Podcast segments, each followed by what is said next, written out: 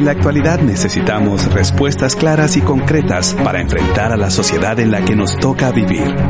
Fe y actualidad. Respuestas bíblicas a los dilemas de hoy. Bienvenidos. Hola, ¿qué tal amigos? ¿Cómo están? Es un gusto saludarlos y darles la más cordial bienvenida a este su programa, su espacio de fe y actualidad para seguir conversando, seguir analizando y seguir pues también reflexionando en el Evangelio de Juan. Hoy continuamos con el capítulo 6, ya vamos en el capítulo 6 y es un eh, capítulo largo que tiene muchos detalles, pero vamos a hacer todo el esfuerzo por sintetizar de alguna manera, eh, no todas las enseñanzas, pero reflexionar eh, a lo largo del capítulo. Y para eso, pues tenemos a un invitado muy especial y también a nuestro panelista de casa, don David Suazo. Así que Profesor David, ¿qué tal está? Bienvenido nuevamente, es un gusto saludarlo y que esté con nosotros. Gracias, Josué. Sí, aquí seguimos, ya como quien dice, avanzando hasta el capítulo 6. Eh, y, y, sí, es un desafío, porque es un capítulo largo, a ver cómo nos va en el programa. Pero qué alegría estar de nuevo a ver cómo nos va, porque con capítulos más cortos no hemos podido avanzar y cuando se van poniendo más largos, más difíciles, pero a ver cómo seguramente Mike nos va a ayudar ahora en este, en este día. Les quiero presentar, para los que no lo conozcan, a Miguel Reyes. Él es un buen compañero, un amigo, eh, compañero de trabajo y hasta vecino. Y aparte estamos en un círculo muy cercano precisamente con el profesor David, así que Mike, es un gusto tenerte aquí por primera vez, esperamos que no sea la, la, última, para que nos puedas ayudar a, comprender un poco el Evangelio de Juan, nos des tus reflexiones y pues platicar aquí que y que la audiencia te esté escuchando también. Muchas gracias, Josué. Eh, para mí es un gusto estar junto con ustedes, con el profesor David en este programa.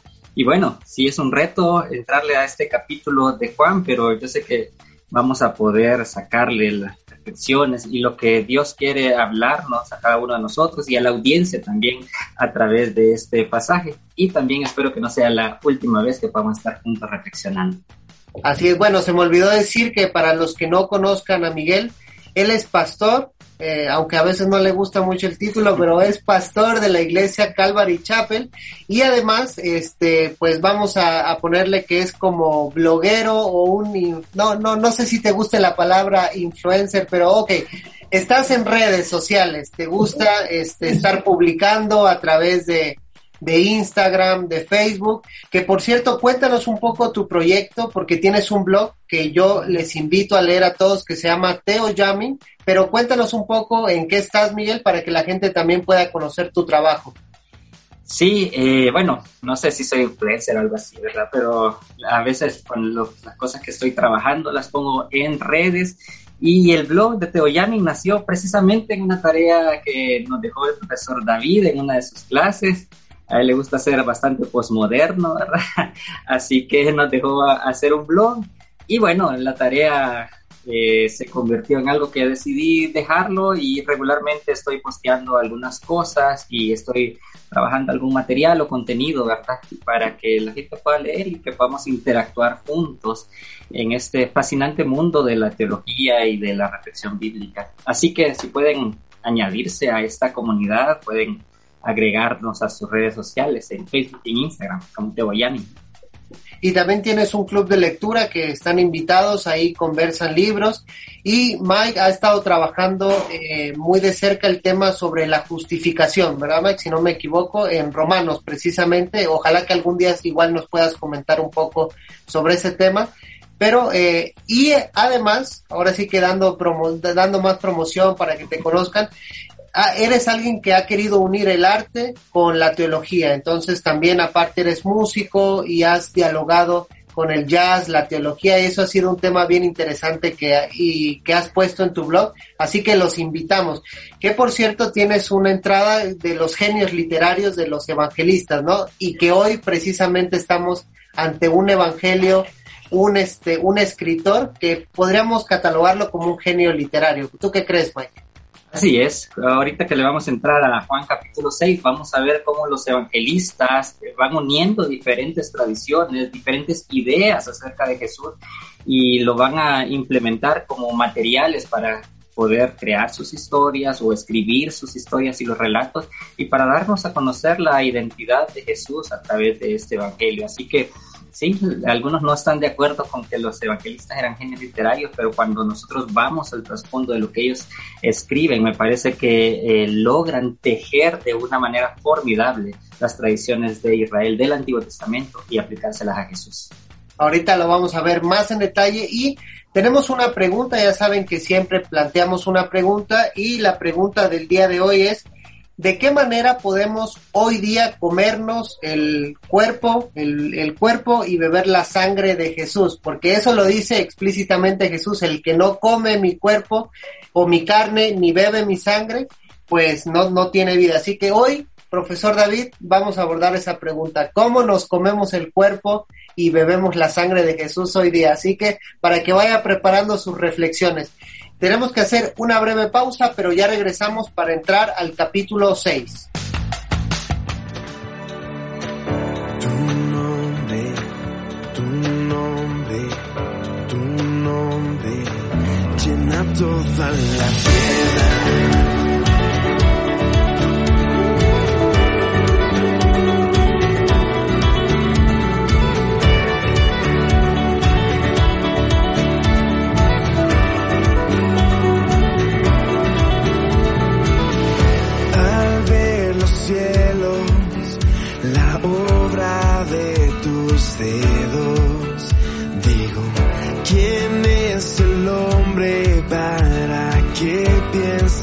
en ello, pero cada mañana compruebas que eres bueno, que tu amor por la creación nunca te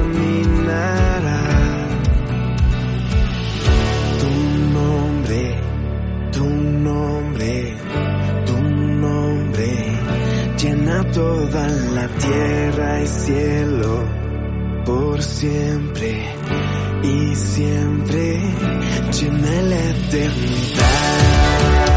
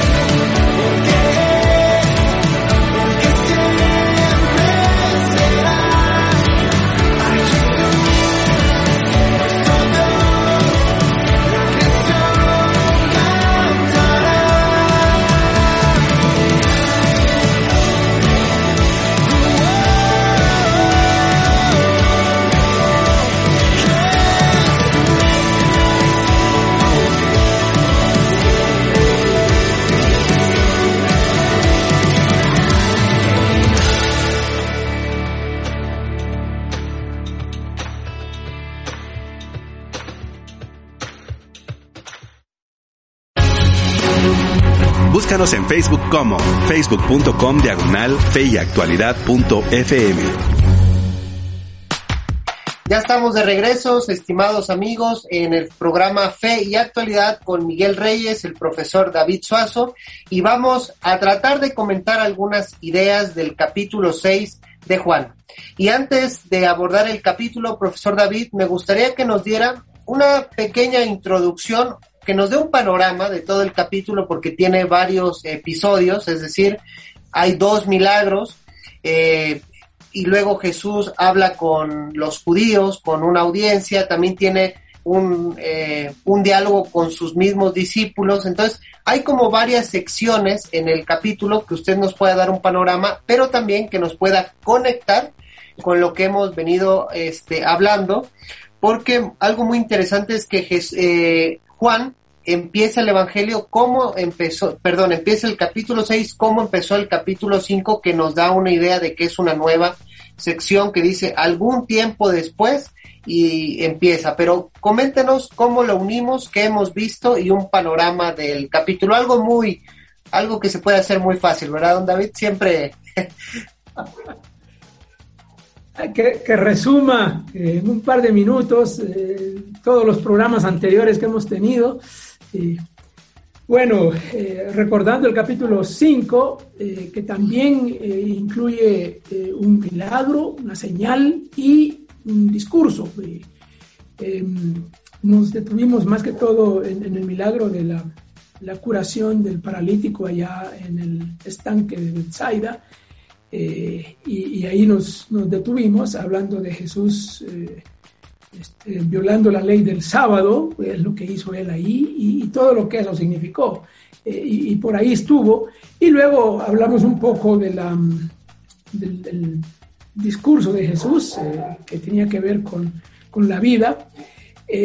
Y hoy, pues el, el- el capítulo 6 tiene una estructura muy parecida, muy similar.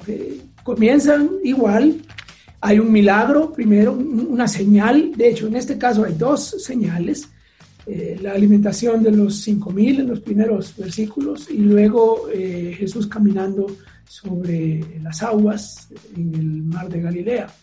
Eh, y, luego eh, el discurso, un discurso más, más extenso aquí, con diálogos en medio sobre el pan de vida, el famoso discurso del pan de vida, que, ah, dio mucho que hablar y que decir en su momento y ha dado desde entonces mucho que hablar y mucho que decir y nosotros probablemente vamos a hablar eh, algo de eso. Pero hemos estado siguiendo eh, el rumbo de Juan y, y la estructura de Juan, eh, persiguiendo las señales, digamos así. Eh, siguiendo y persiguiendo las señales de Jesús. Eh, y estas señales, esta, esta es la más famosa de todas, la o una de las más famosas, la alimentación de los 5000, que, que de hecho es la única, aparte del, de la resurrección, eh, esta es la única que aparece en todos los evangelios, eh, sin, sin, excepción. Eh, eso, eso habla mucho de, lo popular que era y de lo importante que fue esta señal tanto que todos los evangelistas la incluyeron entre su material, eh, cosa que no pasó con, con los demás milagros. Pero así estamos entonces con este capítulo, a ver, a ver cómo nos va. Excelente. Y Mike, un tema que a mí me interesa que abordemos antes de entrar eh, ya al capítulo es el trasfondo, y tú hablaste de eso un poco, el trasfondo antiguo testamentario que, que refleja, porque hay ciertas palabras o ciertos acontecimientos que van a tener como ecos del Antiguo Testamento, ¿no? Dirá un, este, un importante escritor que ha abordado este tema, que hay ecos del Antiguo Testamento a lo largo de todos los evangelios, de todas las cartas, y ahora no es la excepción, porque si no entendemos estos ecos, vamos a perder muchos detalles. Es decir, la gente murmura, por ejemplo, cuando Jesús habla, que nos recuerda al pasaje de Éxodo, incluso cuando Jesús camina sobre las aguas, las palabras que dice, y ahora con eh, eh, la multiplicación del pan, cuando la gente dice que cuando cuando vieron este milagro dijeron, este es el profeta, todo eso tiene relaciones con el Antiguo Testamento. Coméntanos un poco sobre este tema y la importancia.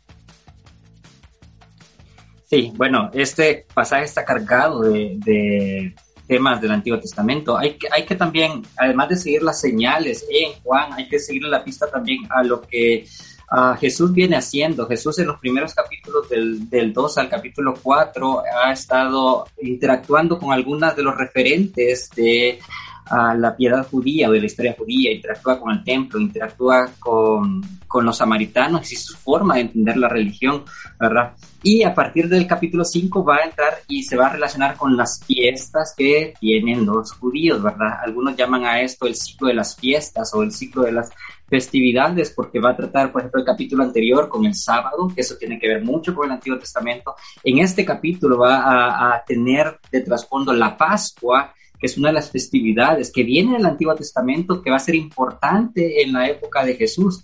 Posteriormente va a trabajar con los tabernáculos y después con las fiestas de las luces o, Hanukkah que tenía, ¿verdad? Entonces, solamente el trasfondo del de, capítulo ya nos dice que tiene algo que ver con el Antiguo Testamento. En este caso, la Pascua, la celebración de la liberación del pueblo de Israel de la esclavitud, del éxodo, ¿verdad? Que es lo que marca pero ya viendo la estructura de los pasajes, podemos darnos cuenta que uh, las eh, narraciones de Jesús están estructuradas a partir también de ciertas narraciones del Antiguo Testamento. Por ejemplo, hablando de la alimentación de los 5000, uh, una de las narraciones que muchos piensan que está detrás de esta, de esta eh, señal de Jesús es la multiplicación de los panes de Eliseo allá en Segunda Reyes capítulo 4. Y es interesante porque muchos de los detalles y palabras que se mencionan en Segunda de Reyes también se van a retomar aquí en la alimentación de los 5000. Por supuesto, la, la alimentación del pueblo de Israel a través del el maná en Éxodo capítulo 16 también está detrás de parte de esta alimentación y también en el discurso de Jesús que está posteriormente. De hecho, cuando a Jesús le cuestionan esto, eh, no saben de qué está hablando. ¿Está hablando del maná, de pan físico o de qué está hablando Jesús en su discurso? Bueno, esto también seguramente está detrás. Lo que hablaste acerca de la murmuración de las personas.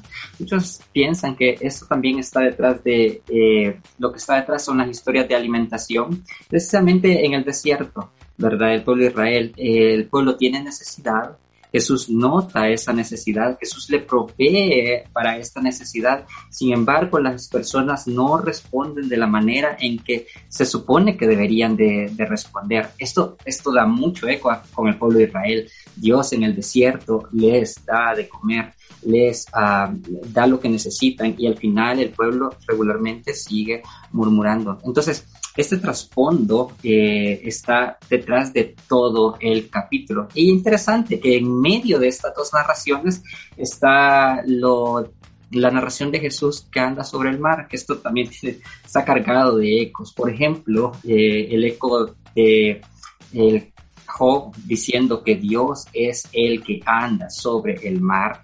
Y en Job dice, y los atraviesa. El relato de Marcos de esta misma de este mismo señal o milagro también trae estas mismas palabras, aunque en Juan no, no, se, no están ahí, pero eh, seguramente esto también está detrás. También está detrás, por ejemplo, el Génesis, que Juan lo va a estar ocupando mucho y es con el Espíritu de Dios moviéndose sobre las aguas, ¿verdad? Y, y seguramente estas imágenes vienen al lector eh, que conoce las, las narraciones del Antiguo Testamento y cuando está viendo la narración de Jesucristo, vienen estas imágenes eh, a, a, su mente sabiendo a qué se relacionan con el Antiguo Testamento. Y así podemos seguir hablando, ¿verdad? Pero eh, básicamente estas son las imágenes importantes que articulan los discursos y las señales de Jesús en este capítulo y todas esas señales, muchas van a ser como evidencia de la condición divina precisamente de Jesús, y, pero ya vamos a ir hablando de eso. Profesor David, ¿qué podemos hablar de la, de la primera, de la primera señal de este capítulo, que en realidad creo, si no me equivoco, es la cuarta señal del, del Evangelio sobre la alimentación de los cinco mil? Ya nos introdujo algo, pero hay ciertos detalles que suelen ser interesantes, por ejemplo, el involucramiento de Felipe, Andrés, las palabras que dice el evangelista Juan de que eso se lo dijo a Felipe para ponerlo a prueba. Entonces, ¿qué podemos decir de, esta narración de la alimentación de los cinco mil? Bueno, como dije antes, es probablemente el milagro más popular o uno de los milagros más populares. Este, en la iglesia, en la historia, eh, todo el mundo ha explicado, ha enseñado, ha predicado algo sobre este milagro y hay de todo. Eh, y hasta puede uno hacer una, un mosaico de interpretaciones eh, de todo tipo, hasta las más alegóricas, de, de, de, todo. Es, es, es, un milagro muy, muy popular, muy popular y con razón. de hecho, eh, refleja la popularidad de Jesús y refleja la, la digamos, la gente, la, lo popular en el sentido de la cantidad de gente. Eh, es, el, otro día hablando de, de, del Sermón del Monte y de la multitud en la, en la montaña, en el Sermón del Monte, alguien me preguntó, ¿y como cuántos estaban ahí? Eh, es que, ¿de cuántos era esa multitud? Bueno, no dice el texto. El único lugar donde se da un número es aquí, cuando se habla de la alimentación de los 5000. Eh, ese es el único lugar. Eh, y en algún lado hay, hay 4000 o 5000 y, y, da lugar a un debate sobre la cantidad. Eh, bueno, hablando de, aparte de la, de la popularidad del, del milagro, eh, también tiene peculiaridades. Hay ese diálogo que has mencionado, eh, de hecho más de un diálogo con, los discípulos, con Felipe por un lado, con Andrés por otro lado, eh, este, y, y, la acotación de Juan nos dice es que Jesús ya sabía lo que iba a hacer. Y entonces solo pone a prueba a, pone a prueba a Felipe y eso da para mucho. No, no, no tenemos mucho tiempo para sacar eh, implicaciones de eso, pero ha dado para mucho ahí. Este, ¿En qué sentido el Señor sigue haciendo eso con sus discípulos eh, para, para probar nuestra fe? Pero también detalles propios del momento. Un muchacho, un jovencito eh, que comparte panes y dice panes de cebada. Se identifica el pan eh, y hacia el análisis eh, se, descubre que el pan de cebada era el pan más, más popular en el sentido del más barato, el, el, el que usaba la gente más pobre. Eh, no era el pan de trigo, que era el, el, el pan más, o pan de centeno, que, que, sería también un pan que se menciona en, la, en, las escrituras. Este es pan de cebada. Eh, en otras palabras, aquí hay un muchacho de clase pobre que está con su comida pobre, suficiente para él, eh, y entonces de eso también ha dado lugar a una serie de... Hay quienes incluso interpretan la multiplicación en términos no sobrenaturales, no milagrosos, sino en términos de generosidad, eh, en términos de, eh, digamos, este, influir y contagiar eh, este muchacho a todos para que todos compartan y así se multiplica. Eso fue muy popular en, el pasado cuando había una visión muy anti-sobrenaturalista del texto bíblico. Lo cierto es que el muchacho sí, es un muchacho que, que llama la atención porque es eh, en los únicos milagros donde se relata algo tan específico y tan concreto eh, de, de un muchacho. Y luego, claro, los resultados eh, que vienen da, da pie al discurso que Jesús va a hablar después, pero también da pie a la reacción de las personas. Y, y Jesús dialoga con las personas y, y- hasta les dice, ustedes me, me buscan porque les doy de comer. Eh, se esconde porque lo querían hacer rey. Eh, este, porque un rey así sí nos conviene. Bueno, eh, todo eso se deriva del, milagro. Es toda una, eh, bueno, en- en- en- a grandes rasgos, eh, muchas cosas que podríamos ir este, sacando del milagro.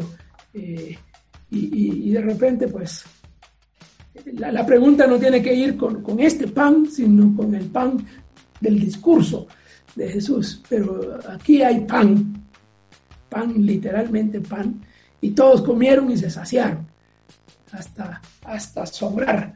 No dice qué hicieron con lo que sobró. Sí dice que sobró y contaron lo que sobró. Y no sé si lo fueron a dejar a un orfanatorio, si lo fueron a, a regalar a, a los estudiantes casados del seminario, si fueron, ah, ¿qué hicieron con lo que sobró? No dice, pero obviamente, porque era para que no se desperdiciara, eso dice el texto, para que no se desperdiciara. Así que ahí tenemos otra, otra implicación sobre el tema de la generosidad y de compartir. Bueno, suficiente. Recuerdo que había una hermana precisamente una panadería que el pan que, que sobraba no, no era malo, lo mandaba a los seminaristas, entonces me hizo recordar esa, cuando llegaba el pan, un pan muy sabroso que nos traía, por cierto, este, un hermano Flavio, ahí si nos está escuchando, muy rico esa multiplicación, ¿verdad?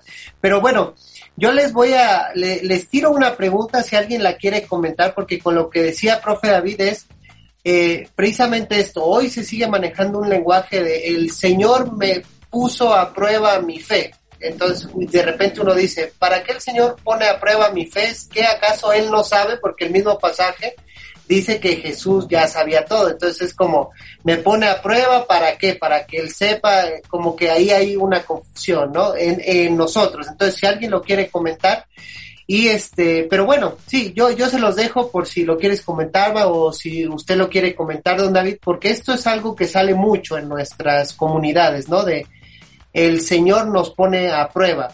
¿Para qué nos pondría a prueba el Señor? ¿Ustedes qué creen?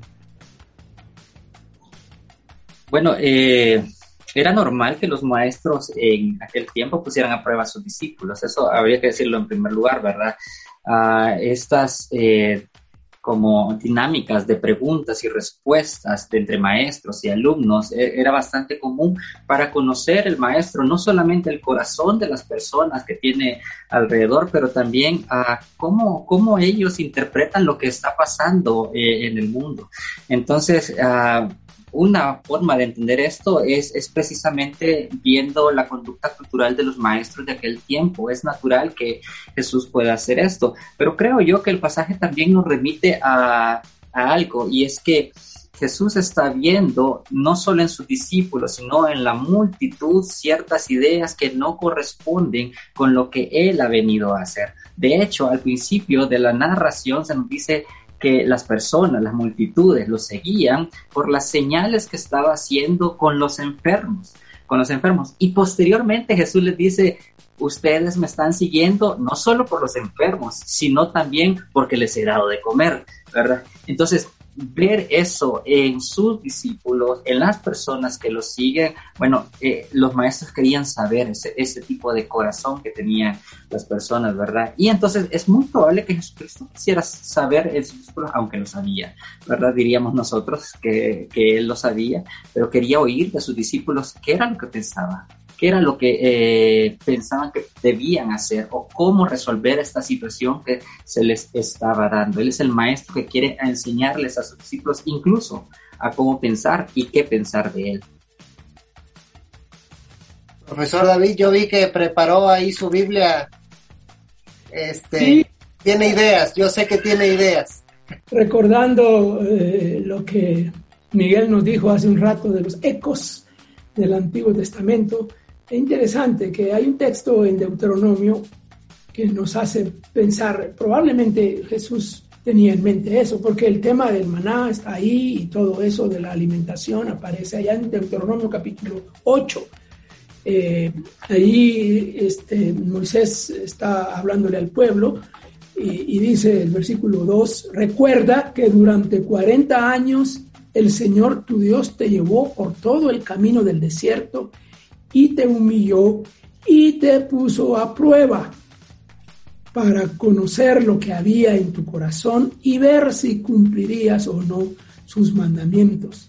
Te humilló y te hizo pasar hambre, pero luego te alimentó con maná, comida que ni tú ni tus antepasados habían conocido.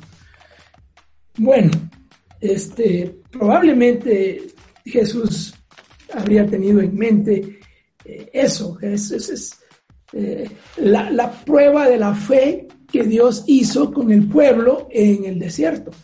Eh, todo el desierto, todos los 40 años fue una prueba, una, una prueba este, de, de la fe y una prueba de, la, de las convicciones, de las actitudes del pueblo. Eh, aquí es, es, una cosa más, eh, más pequeña, pues más inmediata. Estamos hablando de un discípulo y eventualmente de todos aquellos que iban a leer este, este relato. Eh, así que no es, no es un, no es una trampa, no es una manera, este, digamos, maliciosa de- de- del maestro de- de hacer algo solo por vacilar, porque como ya sabía lo que iba a pasar, solo voy a ver, a probar a este pobrecito cómo le va. No, no, no, es, un, es parte de un proceso formativo, como bien lo, dicho, lo ha dicho Miguel, eh, parte de un proceso formativo, particularmente con sus discípulos. Este, eh, y por, la, por el diálogo y las cosas que se ve- ven en este texto, también con los demás, con la, con la demás gente. Eh, así que el Señor sigue haciendo eso, lo sigue haciendo. Eh, lo difícil es eh, reconocerlo y, y aprender. Así es. Y bueno, vamos a seguir platicando, amigos, pero antes tenemos que hacer una breve pausa, pero les recordamos la pregunta del día, que es, ¿cómo podemos hoy día comernos la carne de Jesús y beber la sangre de Jesús? ¿Ustedes qué opinan? ¿Qué interpretación tienen de esas palabras que, bueno, son eh, muy seguidas entre nosotros, ya las hemos interpretado, pero vamos a darle el sentido a lo mejor que quiere darle Juan. Pero vamos a regresar para seguir eh, profundizando en el capítulo 6.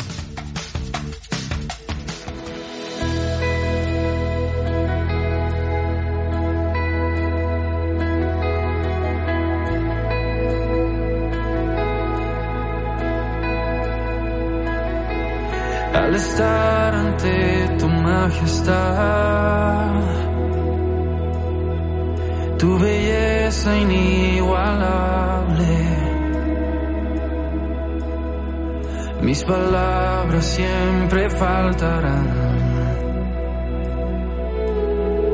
Es tu gloria inexplicable.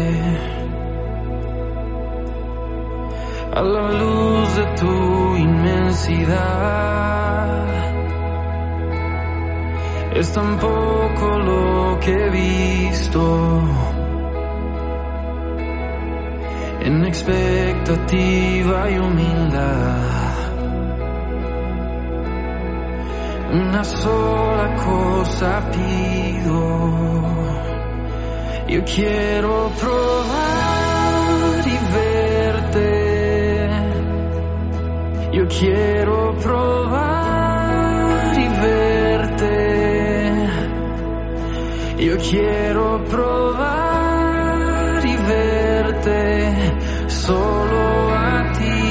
care.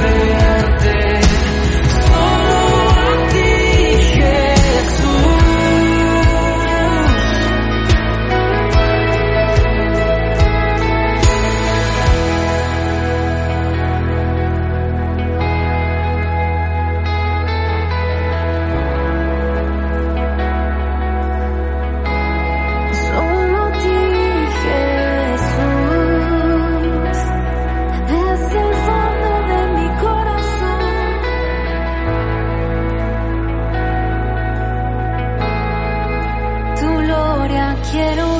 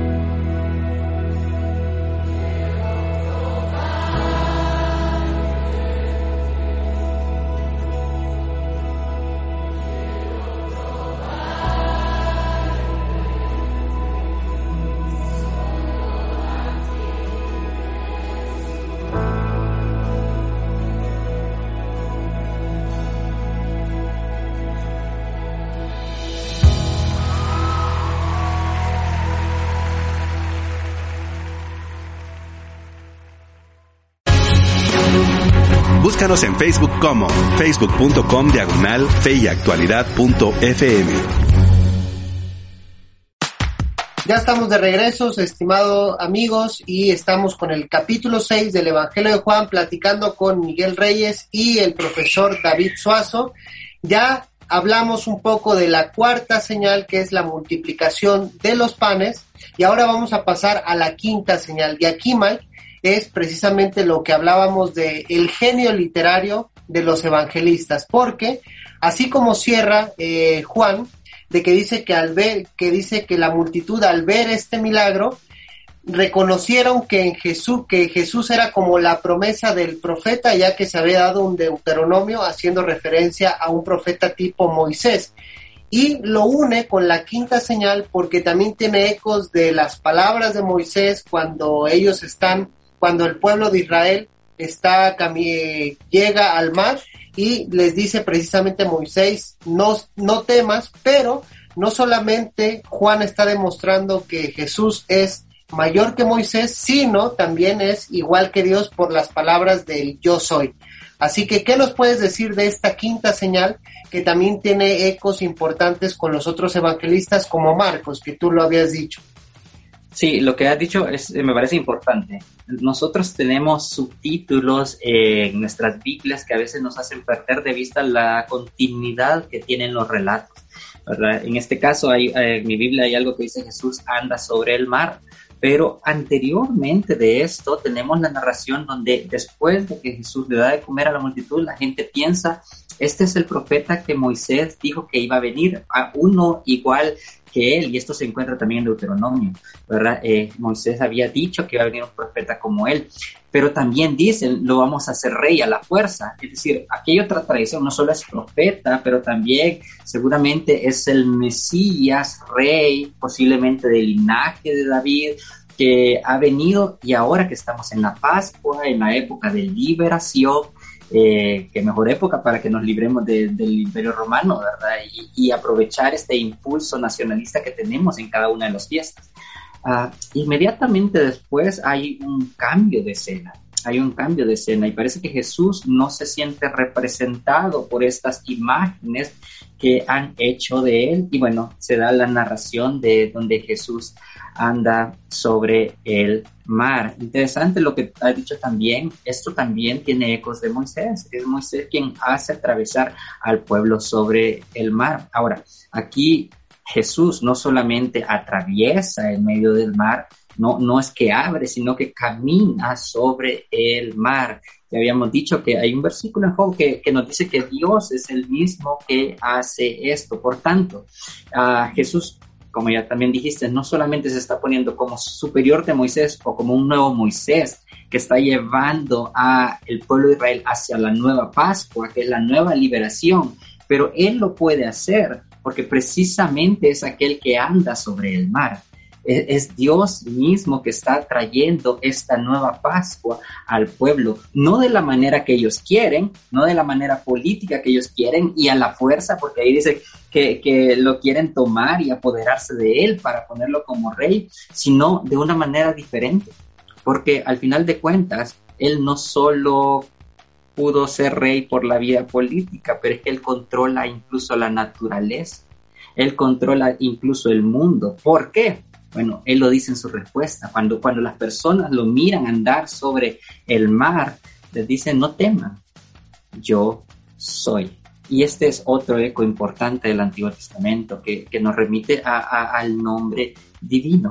Muchas personas ha, han notado que este yo soy es importante para la teología eh, de Juan, pero no solamente para ellos. En los demás evangelios también tiene estas palabras y posiblemente lo que les está diciendo es, miren a mí, no simplemente soy el profeta que dijo Moisés, no simplemente soy el rey davídico porque lo era y también era profeta, pero además soy Dios que camino sobre el mar, que tengo poder no solo sobre la política, sobre todo el cosmos y que mi liberación, mi Pascua es muy superior a la que ustedes experimentaron años atrás. Así es, y eso es muy importante porque si no captamos esos ecos, precisamente podemos estar haciendo imágenes a veces equivocadas de eso y usted, profesor David, ha trabajado precisamente como algunas imágenes que se tienen de Jesús, pero vemos que aquí en los evangelios eh, Jesús mismo no se deja como eh, reducir a, a ciertas imágenes. Aquí dice que lo querían hacer rey, él iba a ser rey, pero por otra vía, entonces no deja que se le eh, que se le catalogue como ese tipo de rey que quería la gente. Es decir, Jesús está rompiendo molde tras molde y esto nos lleva a, que yo sé que a lo mejor me estoy saliendo un poco del tema, pero lo he escuchado también de usted, esto nos lleva también a la segunda venida, donde nosotros tenemos moldes, tenemos imágenes, y yo recuerdo que en una clase usted nos dijo, si Jesús rompió todos los moldes en su primera venida, tengan por seguro que va a romper todos los moldes en su segunda venida. Bueno, ya me, lanzaste a la, a la segunda avenida y no estamos ahí todavía, pero eh, no, ha- hay que subrayar eh, y, y no, no podemos eh, no, no podemos eh, sobreenfatizar eh, este asunto porque está sobreenfatizado en el Evangelio de Juan. Eh, a veces lo reducimos a, unas cuantas formas, eh, fórmulas en que Jesús dice yo soy. Y aquí dice yo soy el pan de vida. Es una de las, de las, de la- de las fórmulas, es este, lo que aparece aquí en el capítulo 6. Eh, y, y, y allá en el capítulo 11 yo soy la resurrección y la vida. Eh, capítulo 10 yo soy la puerta. Eh, este, y, capítulo 14 yo soy eh, este, la verdad y la vida. Esos, hemos como reducido este, la identidad de Jesús, yo soy, a, a esos donde aparecen los, las identidades o los predicativos, ¿no? Pero hay un montón de otras expresiones donde no aparece ningún predicativo. Aparece simplemente yo soy, punto. Eh, ya vimos una de ellas, por lo menos, eh, en Juan 4, cuando Jesús se presenta a la mujer samaritana. Ya le dijo, yo soy. Es así, simple, yo soy. Eh, aquí lo dice otra vez a los discípulos, yo soy.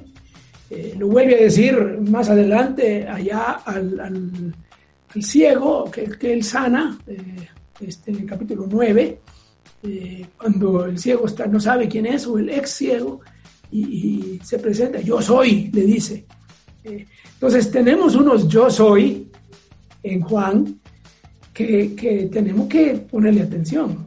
Y luego, claro, el, el más fuerte de todos es aquel discurso de Jesús en Juan 8 con, con el diálogo y más bien el conflicto con los líderes religiosos, donde, donde él lo vuelve a decir y ahí lo quieren matar.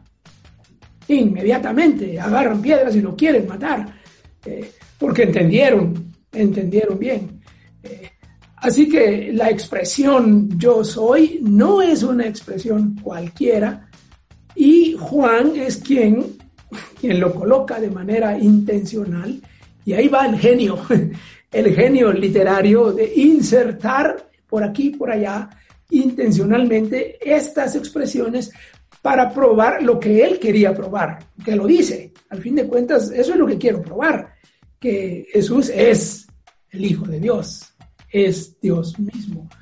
Eh, así que ese, es un detalle, tal vez la parte más importante de esta señal es eso, eh, la identificación de Jesús, porque Juan, en los otros evangelios, en Marcos, por ejemplo, eh, se, dice más, hay más detalle, más, eh, se narran más cosas. Aquí es muy simple, aquí solo se dice que caminó y ya estuvo. Eh, este, y, y, Jesús se identifica y ya es todo. Y pone más atención a los otros detalles de la movilización, y que se fueron, y que llegaron a salvo, y que la multitud los andaba persiguiendo. Eh, este, por, por, el contexto, eso era más importante para Juan. Eh, así que ahí está, el, el, yo soy. Y precisamente con esto, Mike, me hace recordar, y te lo pregunto así, de una publicación que creo que fue ayer que leí tuya, que me pareció muy, muy interesante, que se conecta bien con lo que, con lo que estamos hablando, de que tú dijiste de que a veces reducimos Dios es a ciertas categorías filosóficas o ciertos este, conceptos que ya tenemos. Es, Dios es omnipotente, Dios es, y creemos que sumando los atributos tenemos esto es Dios. Pero tú bien recalcabas que Dios no solamente se reduce al ser, sino lo tenemos que encontrar eh, su, ahora sí que su ser en las narraciones bíblicas, en Jesús de Nazaret y en él cómo se ha manifestado en estas, eh, precisamente en estos milagros, porque bueno, hoy está muy de moda eh, hablar sobre Dios, Dios es, pero no lo podemos reducir precisamente a ciertos conceptos. Sí, claro. Y, y otra vez, esto es lo hermoso de los evangelios, que ellos van tejiendo a través de su narrativa otras narrativas que tenían acerca de Dios y las van tejiendo para aplicárselas a Jesús. Entonces, cuando nosotros vemos la narrativa, por ejemplo, de la alimentación de los cinco mil, las personas que leen este evangelio tienen que remontarse al éxodo y así como Dios proveyó en aquel tiempo, bueno, este es el mismo Dios que también provee, ¿verdad? Provee a las personas cuando las mira. Eh, así como es el Dios que hizo al pueblo atravesar el mar, bueno, este es el Dios que anda sobre el mar y les dice, no tengan miedo, le- les infunde confianza. Ese es el Dios que vemos en las narraciones y posteriormente en el discurso. Vamos a ver a este Dios que no se eh, hace rey por medio de la violencia o por medio de la toma política, sino de la autoentrega. Y este va a ser lo que, lo que Jesús va a decir en el, eh, en su discurso posterior, ¿verdad? Yo les entrego mi carne, yo les entrego mi sangre y la gente no va a entender esto porque no se supone que así sea Dios, no se supone que así sea el Mesías de Dios, pero Él va a decir, esta es mi nueva forma. Entonces, esta autoentrega de la cual vamos a ser partícipes nosotros también, ah, eh, nos está diciendo, bueno, quién es realmente Dios, más allá de las categorías. Las narraciones nos están indicando y tenemos que ponerle bastante cuidado. Estas no son narraciones solamente de niños, ¿verdad? Porque muchas veces en la escuela dominical esto es, ¿verdad?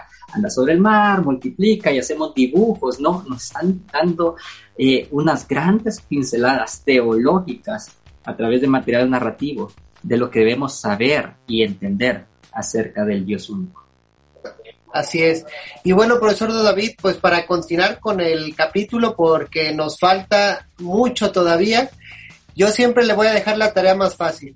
Le, toca este, explicarnos este extenso diálogo.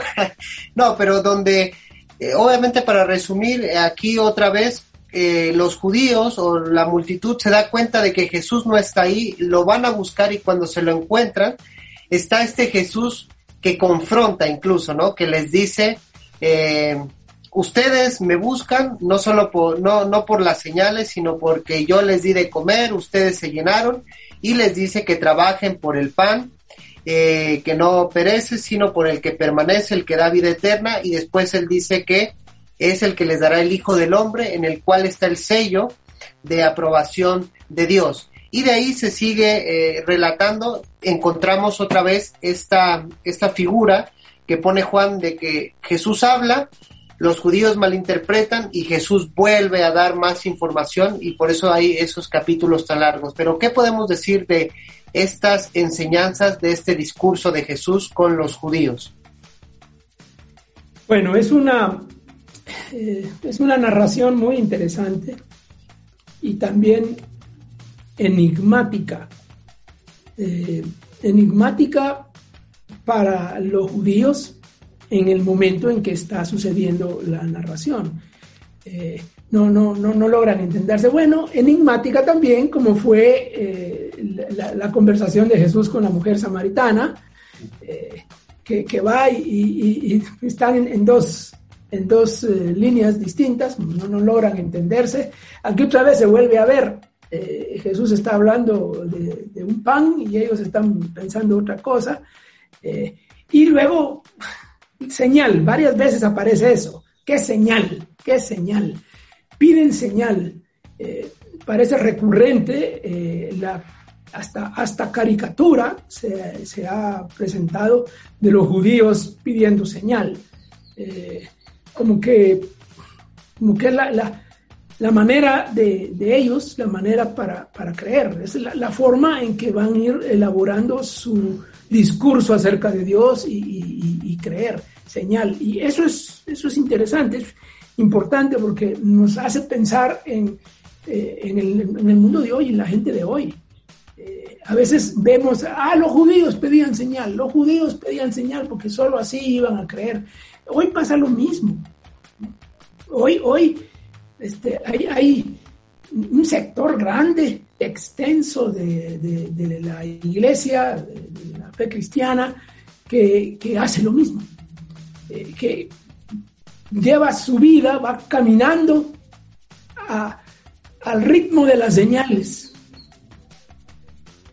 Este, y, y, el concepto de fe y todo lo demás que se maneja.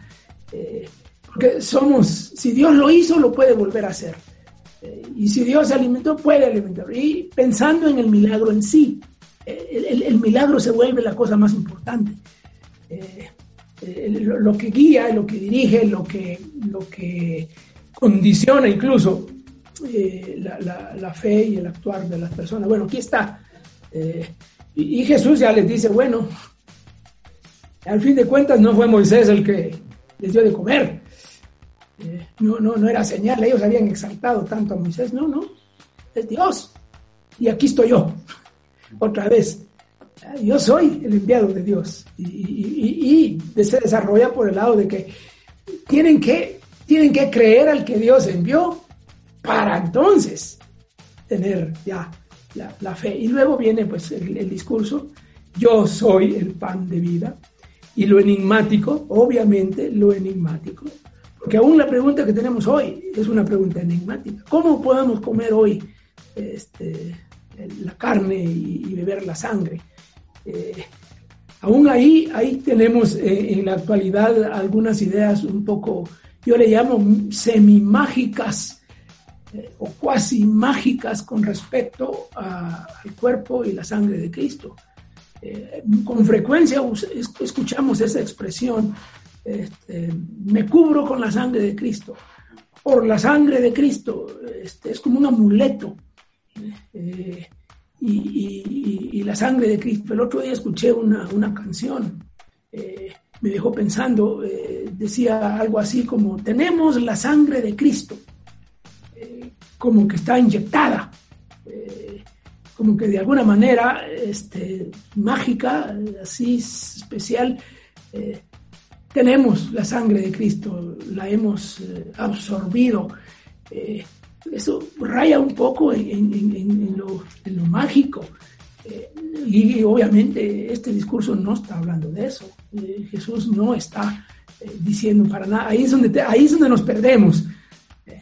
porque es cierto, hay un pan literal que Jesús multiplicó y que la gente comió. Y aquí hay un pan, un pan de vida, un pan teológico, si queremos ponerle un, nombre, este, eh, un pan simbólico, eh, un pan que representa, representa a la persona misma de Jesús y representa lo que Jesús representa. Eh, y, ahí está, obviamente, el sacrificio. Es, algo que está representado perfectamente. Y luego nosotros lo entendemos después con la ceremonia. No me extrañaría que las respuestas de algunos llegan, ¿cómo lo comemos? Bueno, en la Santa Cena. ¿Y cómo bebemos en la Santa Cena? Pues sí, ese es un elemento simbólico que lo incluye, pero es más que eso. Según este discurso, es más que eso, porque incluye todo un elemento en donde ya viene la figura del, del, niño entregando el pan y los peces, y la figura de Jesús entregando el pan de vida y, entregándose así. O sea que hay, hay una correlación entre el milagro y el discurso, entre lo, que representa aquel pan físico y este pan de vida. Y, Jesús es el que, el que nos la clave, pues.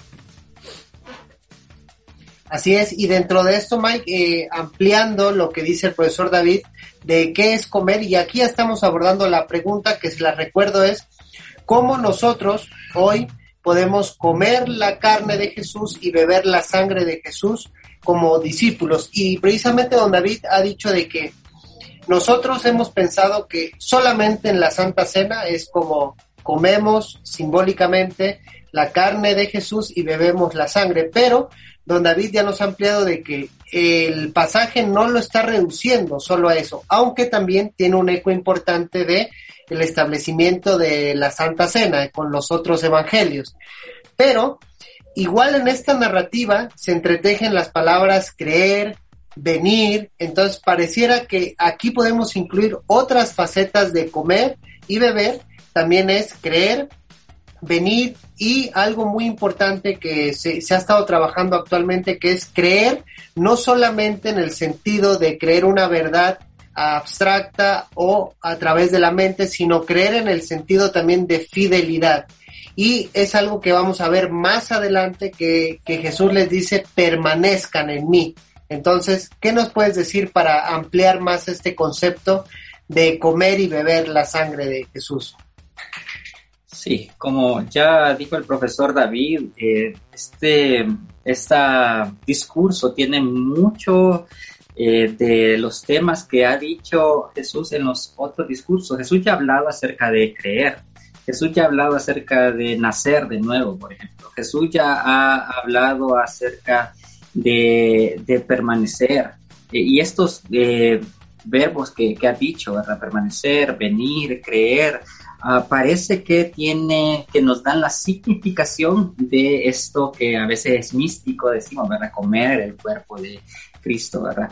Um, yo diría que comer esto, eh, una de las palabras que nosotros podríamos usar para, para entender esto es, número uno, apropiarse de la vida de Cristo. Es decir, entender la vida de Cristo y apropiársela para uno vivir en correspondencia con la vida de Cristo. Y otra palabra que podríamos usar eh, es participar de la vida de Cristo. Es decir, comer su carne, beber su carne, su sangre es participar de lo que Jesucristo ha hecho en las narrativas, en las narrativas. Si Jesucristo es un pan que se autoentrega, ¿verdad? Bueno, participar de su carne es también autoentregarnos nosotros y, y, participar de esa vida, de esa muerte y de esa resurrección que Jesucristo representa y que los evangelios nos están anunciando. Entonces, llegar a ese punto es, es un punto donde no solamente equivale a un momento, porque a veces nosotros decimos creer es un momento. Yo creí en aquel momento y entonces ahora soy salvo. No necesariamente, porque participar de la vida de Cristo no es un momento. Eh, apropiarse de la vida de Cristo no es un momento, es un camino. Y Jesucristo también lo va a decir, yo soy ese camino. Entonces, eh, todas estas figuras nos están diciendo que no solamente creer o comer o permanecer quiere decir eh, un punto específico de nuestra vida, sino que vivir constantemente haciendo lo que Jesús hacía, eh, eh, apropiándose de la vida de Jesús, participando de lo que Jesús hacía, creyendo lo que Jesús ha dicho que Él es, ¿verdad? Y esto es en un constante. Es, es, es, una constante, un camino que debemos de seguir. Y ahí entra la palabra que dijiste, es fidelidad. Muchos ahora, este, este creer, este tener fe, están diciendo, bueno, eh, dado que muchos han enfatizado el momento, es, es, es también bueno enfatizar el camino. Y el camino nos habla de fidelidad, el camino nos habla de permanencia, el camino nos habla de lealtad. Entonces, y bueno, ¿qué pasa entonces en la Santa Cena o en la Eucaristía que le dicen muchos? Bueno, lo que pasa es que vamos actualizando esto, nos vamos recordando lo que ya hicimos y vez tras vez vamos en un punto reiniciando, ¿verdad? Volviendo a, a, tener en nuestra mente lo que ya hicimos en algún momento, siguiendo en esa permanencia, siguiendo en esa participación, siguiendo en esa fe, en esa fidelidad, en esa lealtad. Estas personas son las que tienen vida eterna, van a decir. Esta, estas personas, lo, los que tienen la vida plena que Jesús ofrece. Y, y, y bueno, este es un mensaje bastante amplio y que los parece que las personas que lo están escuchando no logran comprender en ese momento. Así es, el famoso malentendido joánico, que no solamente es de aquella época, sino también parece ser de nuestra época, ¿verdad? El malentendido, y eso lo podemos ver incluso en las discusiones de, de la Santa Cena, que cómo, cómo se debe hacer, etcétera. Pero bueno amigos, vamos a seguir conversando, pero antes tenemos que hacer una breve pausa para tomar un poco de agua, que usted se, se vuelve a llenar la taza de café y regresamos con la última parte.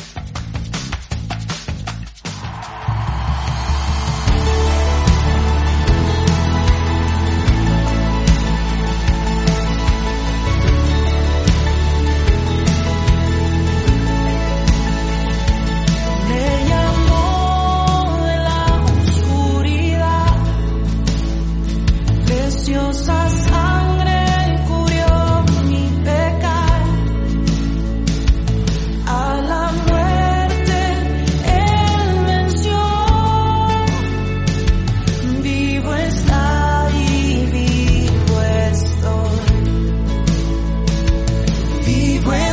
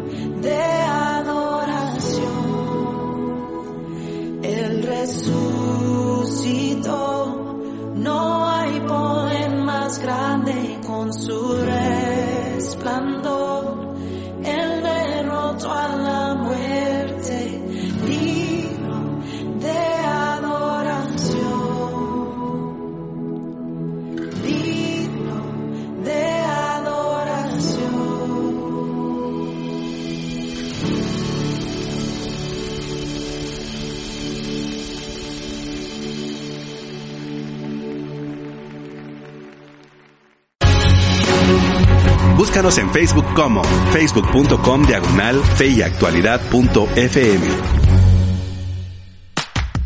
Ya estamos de regreso, estimados amigos, con el capítulo 6 de Juan y ya abordamos bastante, eh, sintetizamos de una manera milagrosa, hablando de las señales y los milagros, este, eh, estos, este discurso de eh, Jesús.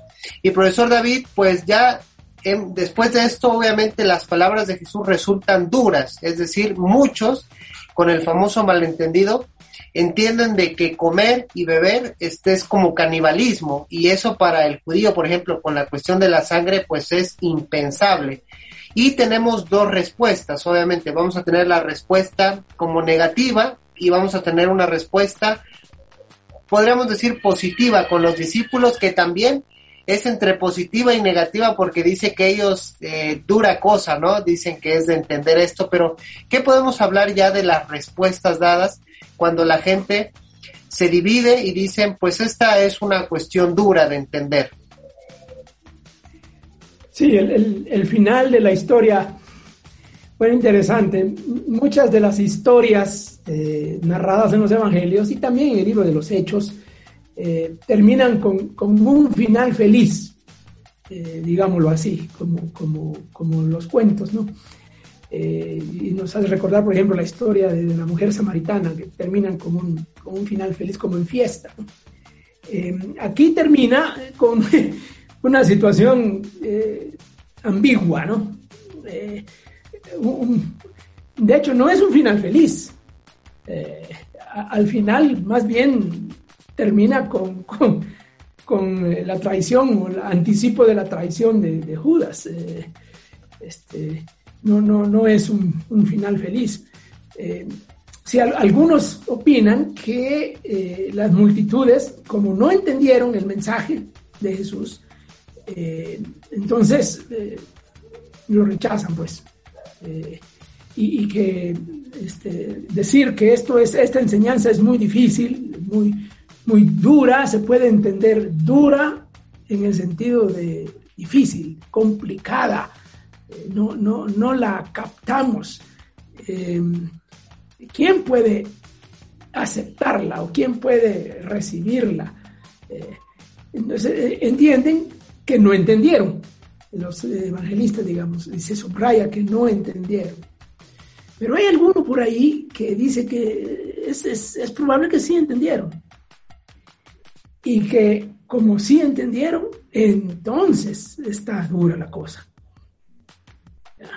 Porque si uno, si uno entiende bien esto que acabamos de estar hablando y estamos diciendo, ah, pues sí, sí, sí, sí, si de eso se trata comer y, y beber la sangre, este, está, está duro.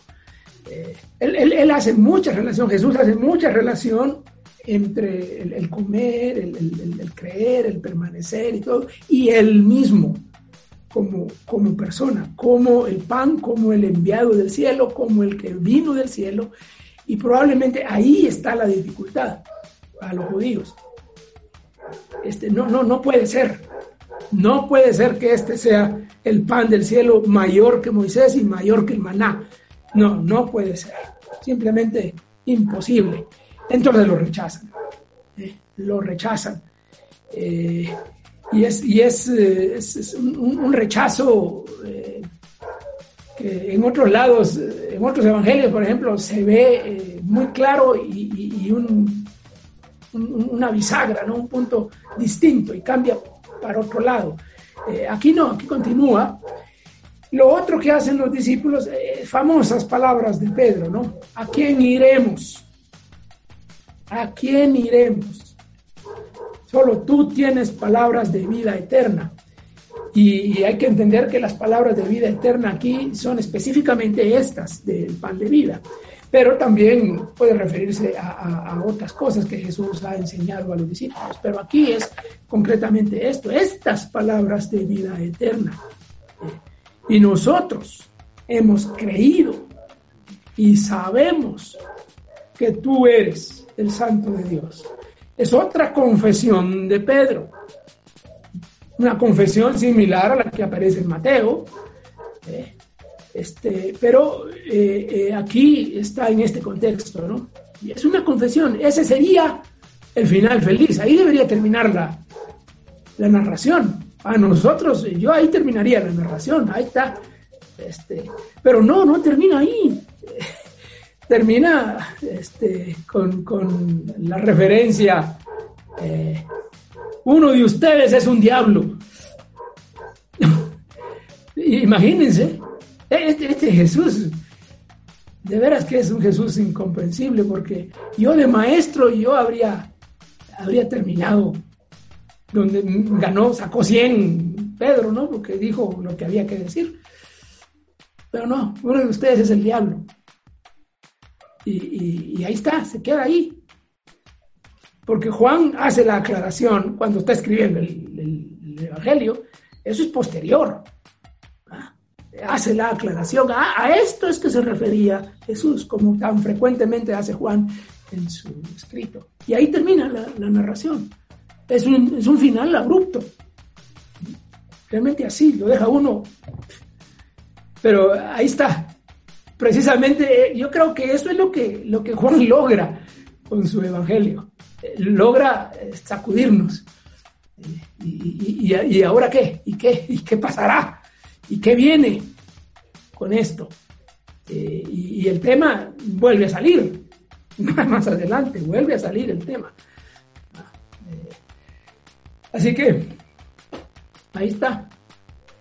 Entonces, como predicador, vamos a, re, a reprobar a, a, Jesús, incluso en el Sermón del Monte también, ¿no? Termina con unas palabras, este, o cuando lo quieren seguir, les tira unas palabras duras. Entonces, como predicador, del siglo XXI, lo, lo, lo, reprobaríamos porque no, no está invitando de una manera cordial, pero precisamente con esto, Mike, el pasaje habla y saliéndonos de las discusiones de que si eran salvos, si no eran salvos, yo creo que eso no está en el pasaje. Simplemente Jesús dice que nadie va al Padre si Él no lo lleva.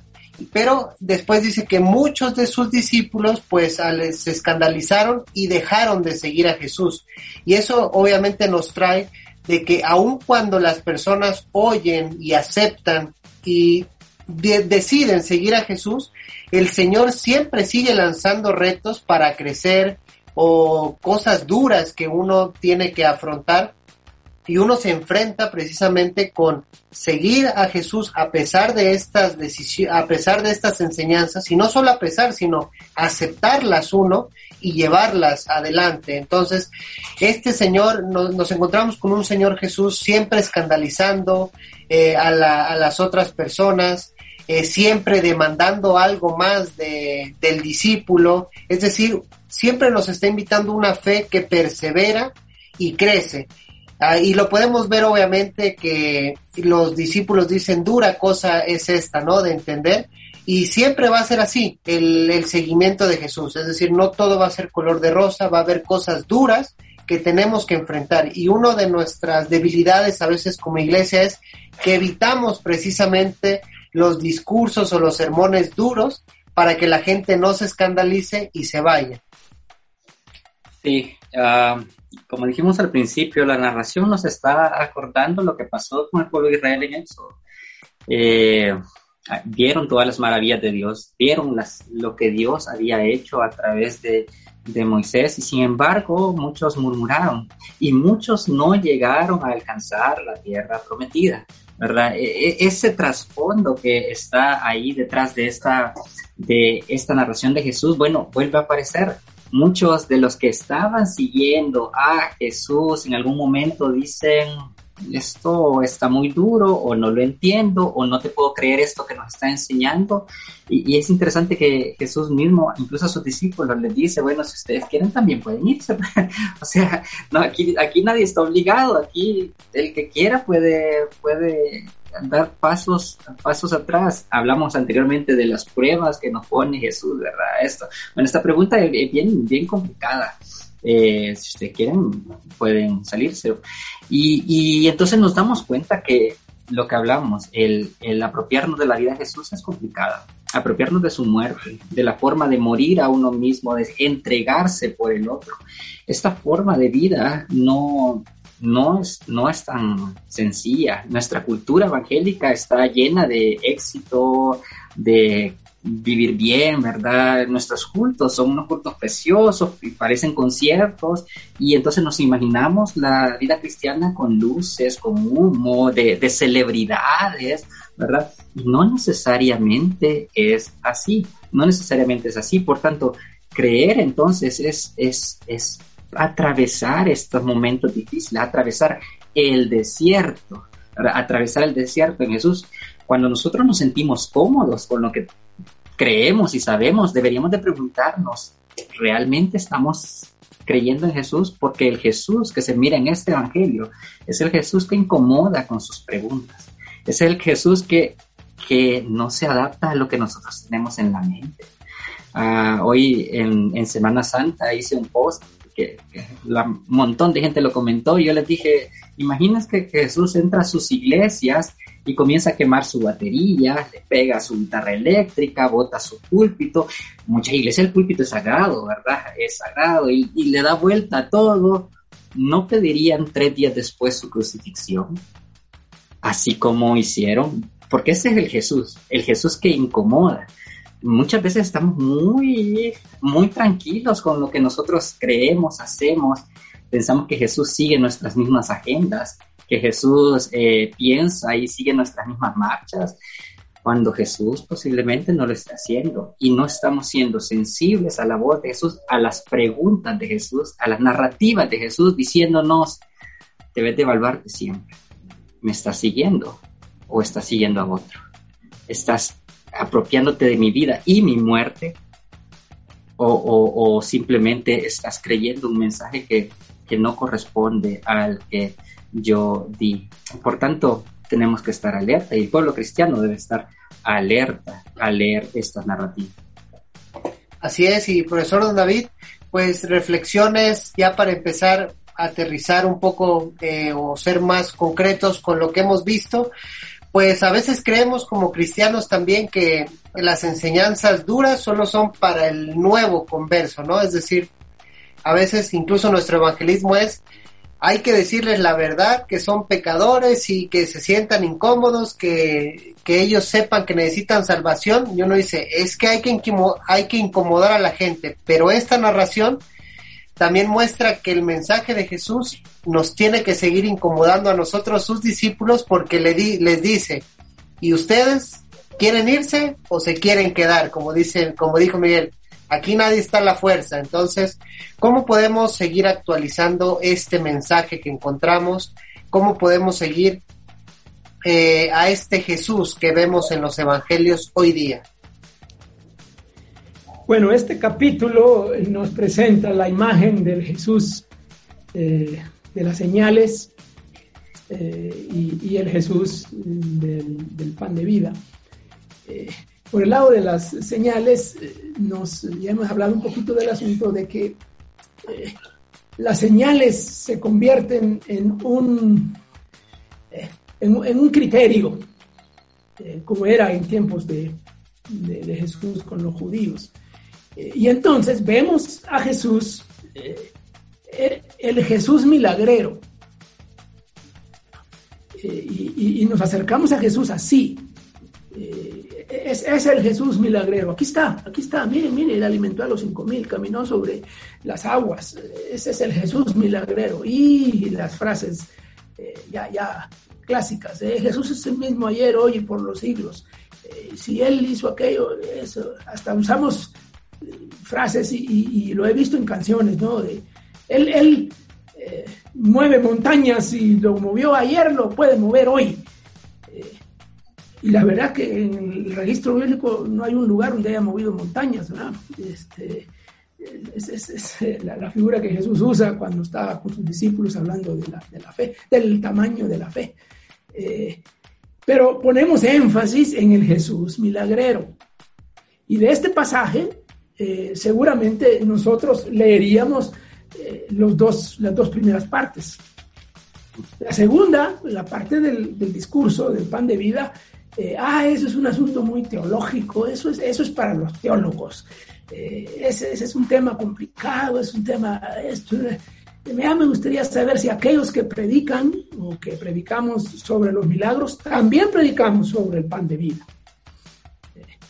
Este, a veces somos muy selectivos eh, en nuestros temas y en nuestros textos y pasajes de la Biblia. Eh, y predicamos aquello que nos parece más atractivo, nos parece más eh, este, espectacular, pero aquello que parece más complicado, eso, ah, no, eso está muy difícil. Y decimos lo mismo que decía la gente. Está muy difícil eso, eso, quién sabe. Y en el sentido de entenderlo, igual como aquella, aquella eh, gente en aquel tiempo. Así que un desafío que yo encuentro hoy es que seamos íntegros en esto también. Que seamos íntegros en, nuestra, en nuestro acercamiento al texto bíblico y, que este, seamos honestos a la hora de entrar al texto. Decir, regresemos a las escrituras, pero regresemos a todo, a todo lo que está ahí. Y, y este discurso del pan de vida eh, es, es extenso y es difícil, se dice ahí que es difícil, la gente lo entiende difícil y nosotros hemos dicho que es difícil también.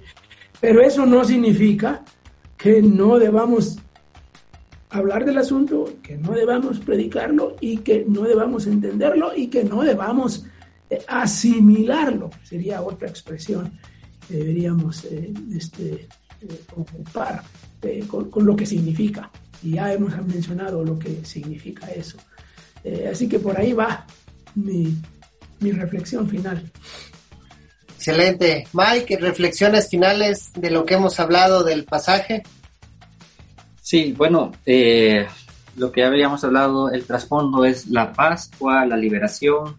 Jesús se está ofreciendo para liberarnos, nos quiere llevar a través del desierto hacia la tierra prometida. Y no solamente es el que provee el pan, como dijo el profesor David, sino él mismo es el pan. Y, y esto es importante porque ah, si un extremo es la materialización de, de estos discursos, el otro extremo es la simple espiritualización del mensaje, ¿verdad? Es decir, eh, no, Jesús no tiene nada que ver con mi realidad hoy, solamente el pan para la vida eterna, ¿verdad? La vida después de, de la muerte, yo, yo creo que la narración nos brinda ambas, ambas perspectivas, ambas perspectivas. Ah, Jesús es tanto el que nos provee hoy, pero también el que nos provee para la vida después de esta vida, como, como le gusta decir a Andy Ryder. Jesús es la liberación de hoy, pero también es el que nos libera del poder de la muerte, del pecado y de la maldad, nos hace atravesar incluso la muerte. Incluso la muerte. Jesús es el que nos, nos da vida hoy, ¿verdad? Una vida plena, nos puede, nos puede dar una vida plena, pero esta vida no se acaba aquí, ¿verdad? Sino que va muchísimo más allá. Y entonces, un buen balance en esto sería, sería me parece importante. Y por último, Jesús nos invita a su mesa. Eh, es, esta idea de la mesa compartida eh, es tanto eh, la idea de la Santa Cena como la idea también de, de la alimentación de los cinco mil. Está diciendo el banquete mesiánico está aquí. Ah, es- esta figura de la mesa es, es hermosa porque la salvación se mira como una mesa donde la gente está invitada, donde hay aceptación de las demás personas. Eh, y bueno, y ahí está Cristo entregando eh, el pan, pero entregándose a él mismo, ¿verdad? Entonces eh, la pregunta queda abierta. ¿Quiénes vamos a hacer? ¿Vamos a ser de los que se van a sentar en su mesa, sabiendo las implicaciones que tiene sentarse en su mesa, ¿verdad? O vamos a ser de los que preferimos abandonar la mesa. Te seguimos, pero el mensaje estaba complicado y mejor me largo, ¿verdad? Y, y quédate con tus poquitos discípulos.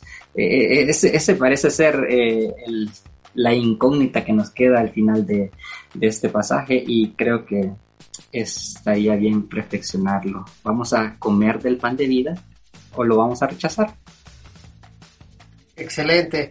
Profesor David, pues muchas gracias por haber compartido con nosotros. Como siempre fue un gusto haberlo escuchado.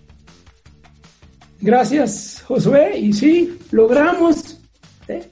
Entramos a Juan 6 y salimos de Juan 6 y en medio eh, hubo cosas muy interesantes. Eh, espero que la audiencia haya podido disfrutar y aprender también ahora. Y siempre les recordamos a la audiencia que obviamente no podemos ir leyendo versículo por versículo, pero siempre les animamos a que ustedes se sienten, lo lean despacio, escuchen el programa una y otra vez. Mike, muchas gracias por haber estado con nosotros, muy interesante todas tus reflexiones y como te había dicho, ojalá nos puedas seguir acompañando en el futuro. Claro, un gusto José, gracias por la invitación, gracias profesor David, siempre es bastante inspirador poder dialogar alrededor de la Biblia y de los textos, ¿verdad? Así que muy agradecido por esta oportunidad.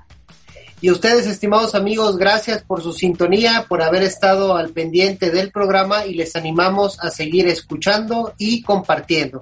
Ha sido un gusto, hasta la próxima, Dios les bendiga. En la actualidad necesitamos respuestas claras y concretas para enfrentar a la sociedad en la que nos toca vivir. Fe y actualidad. Respuestas bíblicas a los dilemas de hoy. Hasta la próxima emisión. Esta es una producción de iRadios Guatemala Centroamérica.